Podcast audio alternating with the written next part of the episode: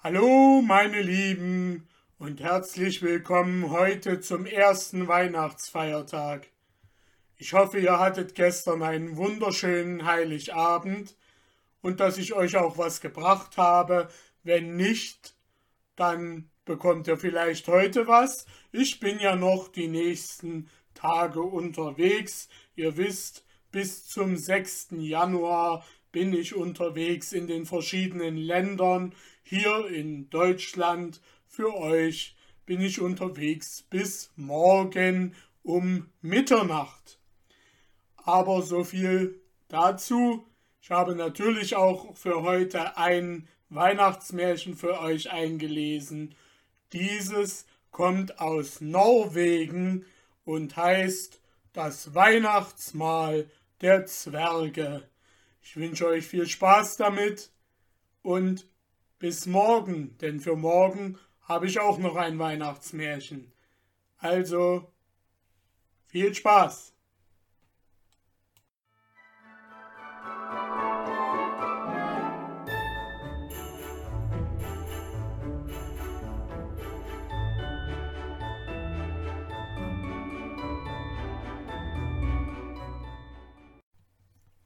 Das Weihnachtsmahl der Zwerge.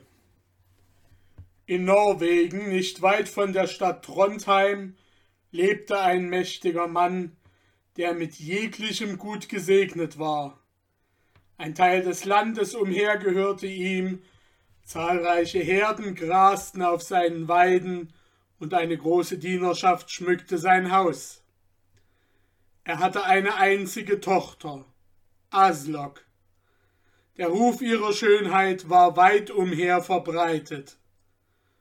Vornehmsten des Landes bewarben sich um sie, aber ohne Erfolg, und wer hoffnungsvoll und freudig gekommen war, ritt traurig und schweigend wieder fort. Ihr Vater, der da glaubte, dass seine Tochter nur das täte, um eine kluge Wahl zu treffen, mischte sich nicht darein und freute sich über ihre Einsicht. Als aber zuletzt die edelsten und reichsten umsonst ihr Glück bei ihr versucht hatten, so gut wie die übrigen, da wurde er böse und sagte zu ihr Bis jetzt habe ich dir freie Wahl gelassen.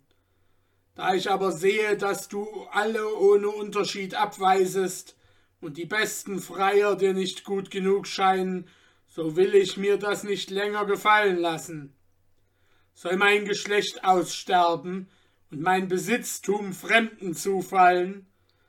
Ich will deinen halsstarrigen Sinn beugen. Ich gebe dir Zeit bis zum Fest der großen Winternacht. Wähle bis dahin oder mache dich gefasst, den zu nehmen, den ich für dich bestimme. Aslok liebte einen hübschen tapferen und edlen Jüngling namens Orm. Sie liebte ihn von ganzer Seele und wollte lieber sterben, als ihre Hand einem anderen zu geben. Aber Orm war arm, und Armut zwang ihn, im Hause ihres Vaters zu dienen. Asloks Neigung zu ihm wurde geheim gehalten, denn ihr stolzer Vater würde nie seine Einwilligung zu ihrer Verbindung mit einem so untergeordneten Manne gegeben haben. Als Aslok ihres Vaters finsteres Gesicht sah und seine bösen Worte hörte, wurde sie bleich wie der Tod, denn sie kannte seine Gemütsart und wusste wohl, dass er der Mann dazu war, seine Drohungen auszuführen. Ohne ein Wort zu erwidern, zog sie sich in ihr einsames Kämmerlein zurück, und dachte darüber nach, wie sie dem dunklen Ungewitter, das über ihrem Haupte drohend hing, entgehen könnte. Der große Festtag kam immer näher, und ihre Angst nahm immer mehr zu. Zuletzt entschlossen sich die Liebenden zu fliehen.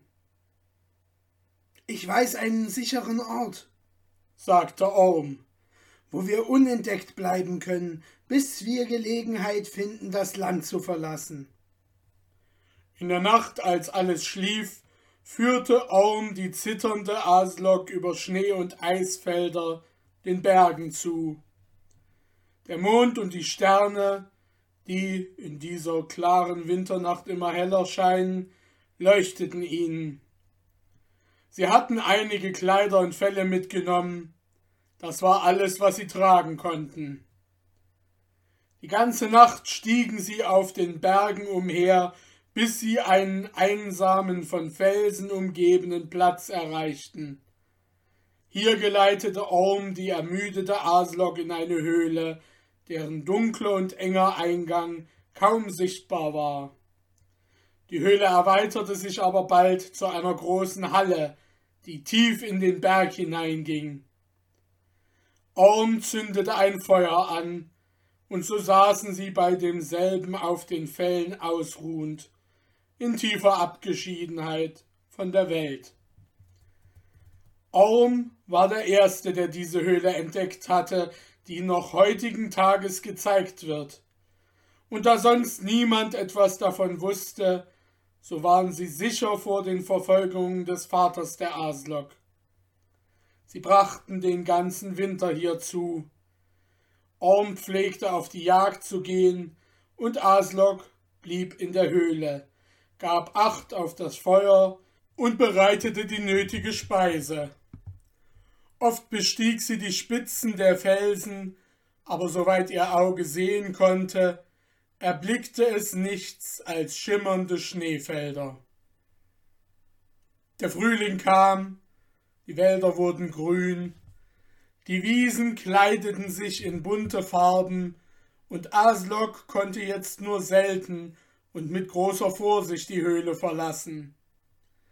Da kam Orm eines Abends heim mit der Nachricht, dass er in der Entfernung ihres Vaters Leute erkannt hätte und sicher auch von ihnen erkannt worden wäre, da sie ebenso scharf sehen wie er. Sie werden diesen Platz umgeben, fuhr er fort, und nicht eher ruhen, bis sie uns gefunden haben. Wir müssen daher sogleich fort. Demgemäß stiegen sie an der anderen Seite herab und erreichten den Strand, wo sie glücklicherweise ein Boot fanden. Orm stieß ab, und das Boot trieb in die offene See. Ihren Verfolgern waren sie zwar entflohen, jetzt aber Gefahren anderer Art ausgesetzt. Wohin sollten sie sich wenden? Sie durften nicht wagen zu landen, da Asloks Vater Herr der ganzen Küste war und sie ihm in die Hände fallen würden. Es blieb ihnen weiter nichts übrig, als das Boot den Wogen und den Winden zu überlassen. Sie trieben die ganze Nacht fort. Bei Tagesanbruch war die Küste verschwunden, und sie sahen nichts als Himmel und Wasser. Sie hatten nicht einen Bissen Nahrung mitgebracht. Hunger und Durst fingen an, sie zu quälen. Drei Tage wurden sie so fortgetrieben, und Aslok, schwach und erschöpft, sah den gewissen Untergang voraus. Endlich entdeckten sie am Abend des dritten Tages eine Insel von ziemlicher Größe, welche eine Menge kleiner Eilande umgaben. Orm steuerte sogleich darauf zu, aber als er sich der Insel näherte, erhob sich ein heftiger Wind, und die Wogen türmten sich höher und höher. Er wendete das Boot in der Hoffnung, an einer anderen Seite landen zu können, aber ebenso erfolglos. So oft das Schiff sich der Insel zu nähern versuchte, wurde es wie von unsichtbarer Gewalt zurückgetrieben. Gott! rief er aus und segnete sich und sah die arme Aslok an, die vor Schwäche zu sterben schien. Kaum aber war dieser Ausruf über seine Lippen gegangen, als der Sturm aufhörte, die Wellen sich ebneten und das Schiff ohne weiteres Hindernis landete. Orm sprang heraus. Einige Muscheln, die er am Strand fand, stärkten und belebten die erschöpfte Aslok so, dass auch sie bald das Boot verlassen konnte. Die Insel war mit kleinen Zwergstauden bewachsen und schien unbewohnt zu sein. Als sie aber bis in die Mitte derselben vorgedrungen waren, entdeckten sie ein Haus, das halb über und halb unter der Erde zu sein schien. In der Hoffnung, menschliche Hilfe zu finden, näherten sie sich demselben. Sie horchten, ob sie kein Geräusch hörten, aber das tiefste Stillschweigen herrschte ringsum. Orm öffnete endlich die Tür und trat mit seiner Gefährtin ein. Wie groß aber war ihr Erstaunen, als sie alles wie für Bewohner eingerichtet fanden und doch kein lebendes Wesen sichtbar war.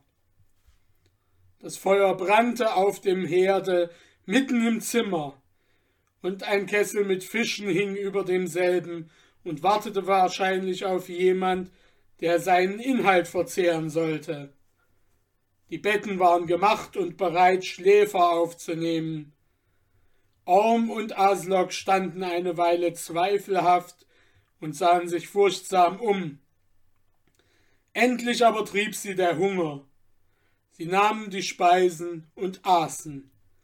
Als sie ihren Hunger gestillt hatten und bei dem letzten Strahlen der Sonne weit und breit niemand gewahr wurden, gaben sie ihrer Müdigkeit nach und legten sich in die Betten, die sie so lange entbehrt hatten.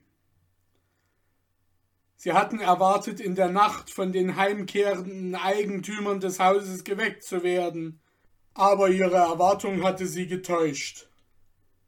Auch am folgenden Tage zeigte sich niemand, und es schien, als wenn irgendeine unsichtbare Macht das Haus zu ihrer Aufnahme in Ordnung gebracht hätte. Sie brachten den ganzen Sommer höchst glücklich zu. Wohl waren sie allein, doch wurden die Menschen von ihnen nicht vermisst. Die Eier wilder Vögel und die Fische, welche sie fingen, lieferten ihnen hinreichend Nahrung. Als der Herbst kam, gebar Aslok einen Sohn. Mitten in ihrer Freude über seine Ankunft wurden sie durch eine wunderbare Erscheinung überrascht. Die Tür öffnete sich plötzlich und eine alte Frau trat ein. Sie hatte ein hübsches blaues Gewand an, in ihrem Wesen lag etwas Stolzes und zugleich Fremdes und Seltsames. Erschreckt nicht, sagte sie über mein plötzliches Erscheinen. Ich bin die Eigentümerin dieses Hauses und danke euch, dass ihr es so rein und wohl erhalten habt und dass ich alles so ordentlich finde. Ich wäre gern früher gekommen, aber ich konnte es nicht eher, als bis der kleine Heide da, auf das Knäbchen zeigend, sich eingestellt hatte. Nun habe ich freien Zutritt. Aber holt nur keinen Priester vom festen Lande, um ihn zu taufen, sonst muss ich wieder fort.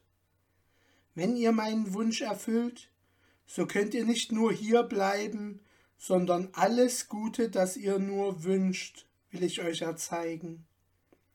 Was ihr in die Hand nehmt, wird gedeihen. Glück soll euch folgen, wohin ihr geht. Brecht ihr aber diese Bedingung, so verlasst euch darauf, dass Unglück über Unglück euch heimsuchen soll, und selbst an dem Kinde werde ich mich rächen. Wenn ihr etwas bedürft oder in Gefahr seid, so braucht ihr nur dreimal meinen Namen rufen, und ich werde erscheinen und euch Beistand leisten. Ich bin vom Geschlechte der alten Riesen und heiße Gurm. Hütet euch aber in meiner Gegenwart den Namen dessen auszusprechen, von dem kein Riese hören mag, und macht nie das Zeichen des Kreuzes und schneidet es weder in Balken noch in Planken hier im Hause ein. Ihr könnt hier das ganze Jahr wohnen, Nur am Julabend seid so gut, mir das Haus zu überlassen, wenn die Sonne am niedrigsten ist. Dann feiern wir unser großes Fest, wo es uns allein erlaubt ist, fröhlich zu sein. Wenn ihr dann das Haus nicht gern verlassen wollt, so haltet euch ruhig wie möglich den ganzen Tag auf dem Boden auf und guckt, wenn euch euer Leben lieb ist, vor Mitternacht nicht in das Zimmer. Nachher könnt ihr alles wieder in Besitz nehmen. Als die alte Frau dies gesagt hatte, verschwand sie, und Aslok und Orm, über ihre Lage jetzt beruhigt, lebten ohne Störung, glücklich und vergnügt. Orm warf nie das Netz aus, ohne einen guten Zug zu tun, schoss nie einen Pfeil ab, ohne zu treffen, kurz was er in die Hand nahm, und war es noch so unbedeutend, gedieh augenscheinlich. Als Weihnacht kam, reinigten sie auf das Beste das Haus, brachten alles in Ordnung, zündeten ein Feuer auf dem Herde an und stiegen, als die Dämmerung einbrach, auf den Boden, wo sie sich still und ruhig verhielten.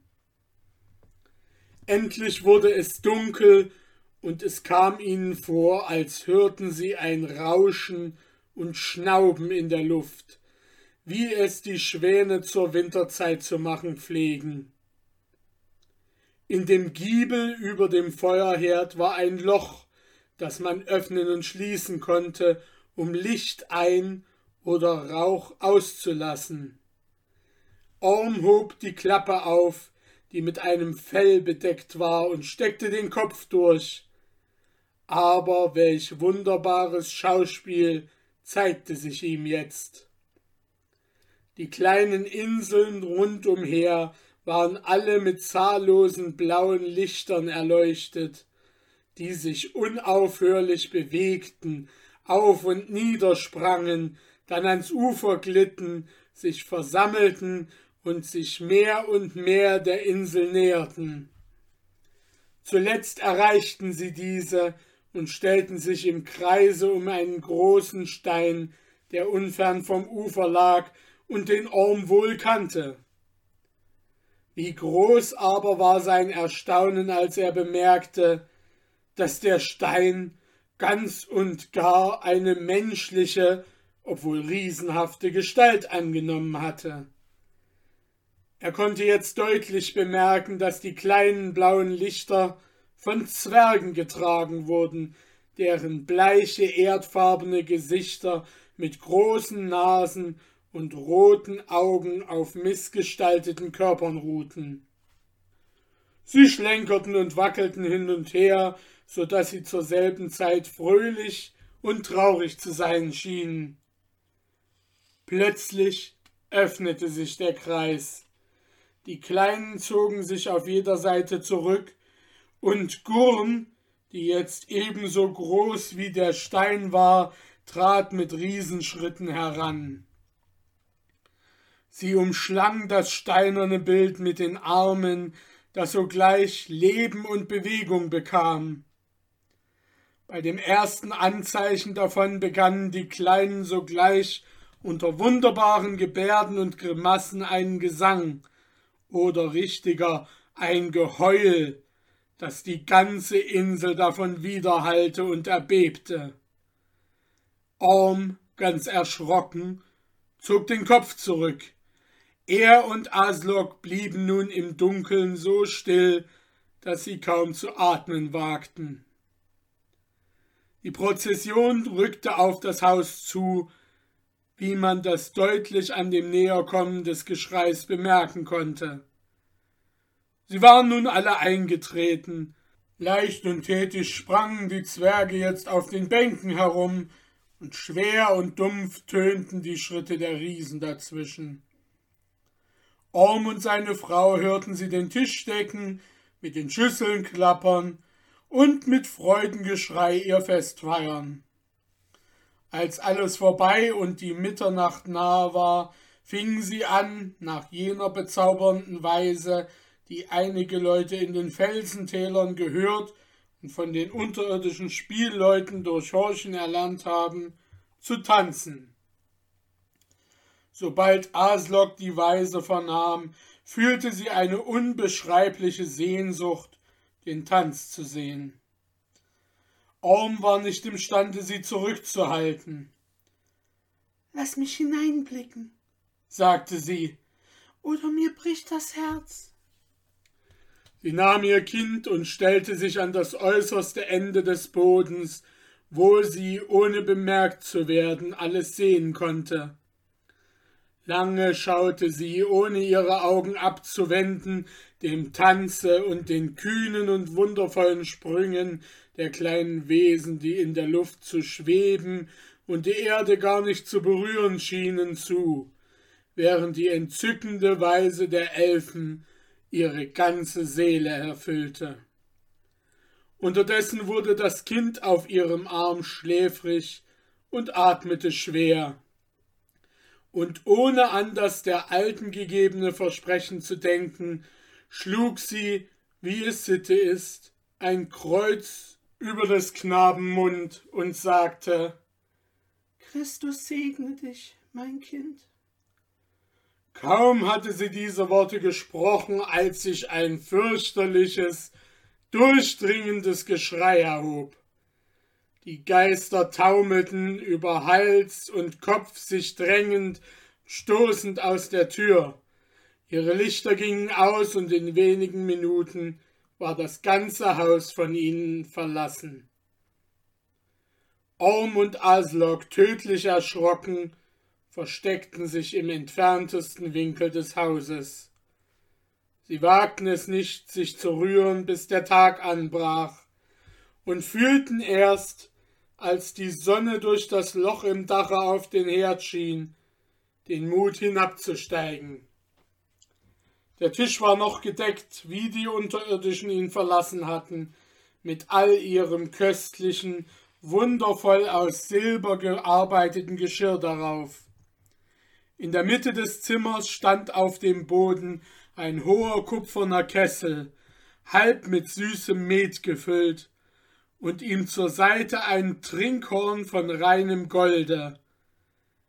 In der Ecke lag ein beseitetes Instrument, einem Hackebrett ähnlich, auf dem die Riesinnen spielen, wie man glaubt. Sie schauten alles bewundernd an, wagten jedoch nicht, es zu berühren.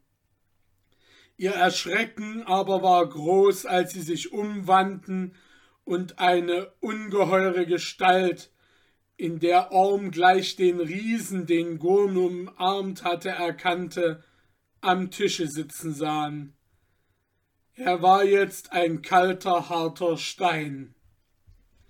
Während sie ihn anstarrten, trat Gurn selbst in ihrer Riesengestalt ins Zimmer. Sie weinte so bitterlich, dass ihre Tränen auf die Erde fielen. Es dauerte lange, ehe sie vor Schluchzen ein Wort äußern konnte.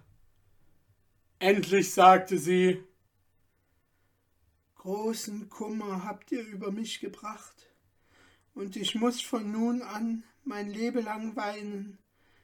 Da ich aber weiß, dass ihr es nicht aus böser Absicht getan habt, so vergebe ich es euch. Wiewohl es mir ein leichtes wäre, euch das Haus über dem Kopfe wie eine Eierschale zu zerdrücken.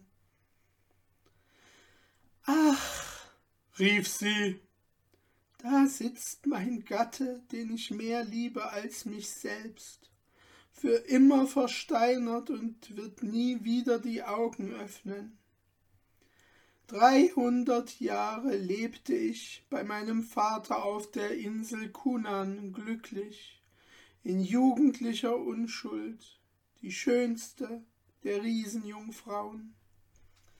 Mächtige Helden bewarben sich um meine Hand. Das Meer rund um jene Insel ist voll Felsenstücke, die sie im Kampfe gegeneinander warfen. Anfind gewann den Sieg und ich verlobte mich ihm.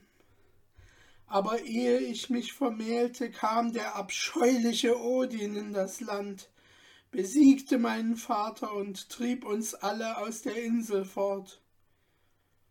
Mein Vater und meine Schwestern flohen in die Berge, und meine Augen haben sie seitdem nicht wiedergesehen. Anfind und ich retteten uns auf die Insel, wo wir lange Zeit Frieden lebten und hofften, dieser würde nie gestört werden.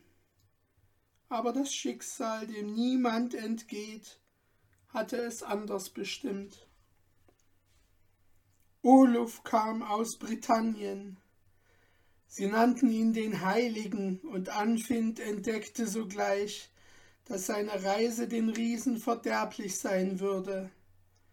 Als er hörte, wie Olufs Schiff durch die Wellen rauschte, ging er an den Strand und blies die Wellen mit aller Macht dagegen an. Die Wogen schwollen zu Bergen, aber Oluf war mächtiger als er. Sein Schiff flog ungestört durch die Fluten wie der Pfeil vom Bogen. Er steuerte gerade auf unsere Insel zu. Als das Schiff so nah war, dass Anfind es mit den Händen erreichen zu können glaubte, packte er das Vorderteil mit der rechten Hand und war im Begriffe, es in den Grund zu stoßen, wie er das so oft mit anderen Schiffen getan hat.